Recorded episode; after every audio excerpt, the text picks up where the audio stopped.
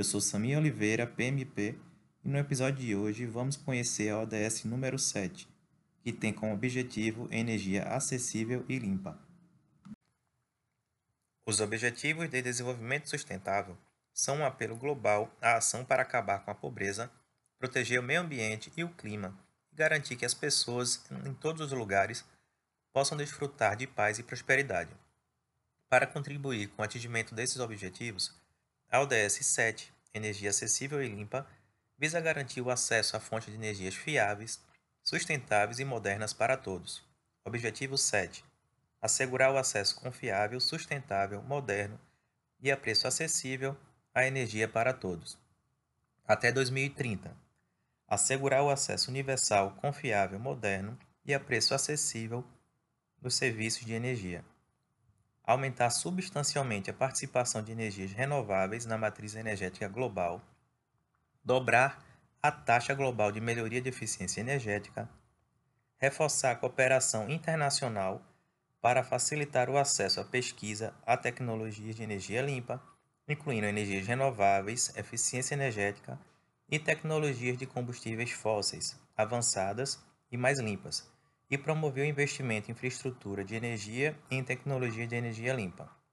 Expandir a infraestrutura e modernizar a tecnologia para o fornecimento de serviços de energia modernos e sustentáveis para todos nos países de, em desenvolvimento, particularmente nos países menos desenvolvidos, nos pequenos estados insulares em desenvolvimento e nos países em desenvolvimento sem litoral, de acordo com seus respectivos programas de apoio.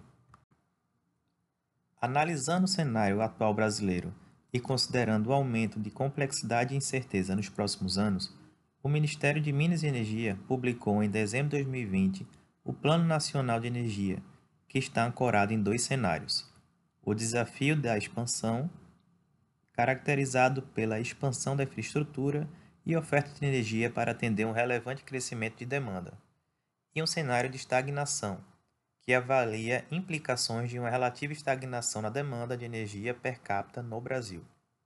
O cenário de desafio de expansão, de acordo com o documento, exige reforço e aperfeiçoamento dos mecanismos e políticas vigentes, além de soluções inovadoras que permitam expansão de longo prazo do setor energético, garantindo o fornecimento de energia com critérios de segurança energética, de retorno adequado dos investimentos de disponibilidade de acessos à população e socioambientais.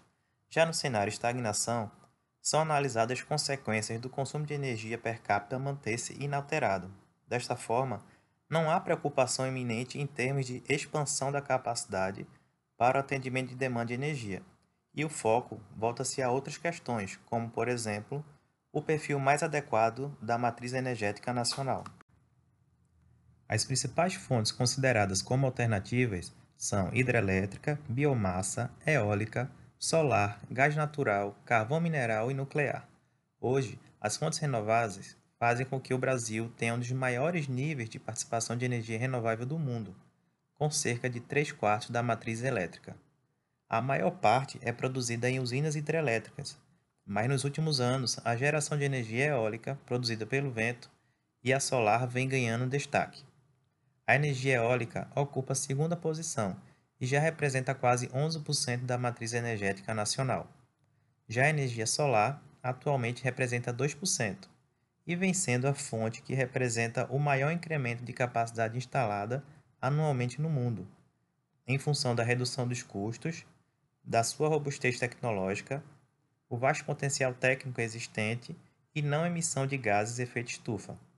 No Brasil, por sua localização geográfica, recebe elevados índices de incidência de radiação solar, o que permite desenvolver projetos solares viáveis em diferentes regiões.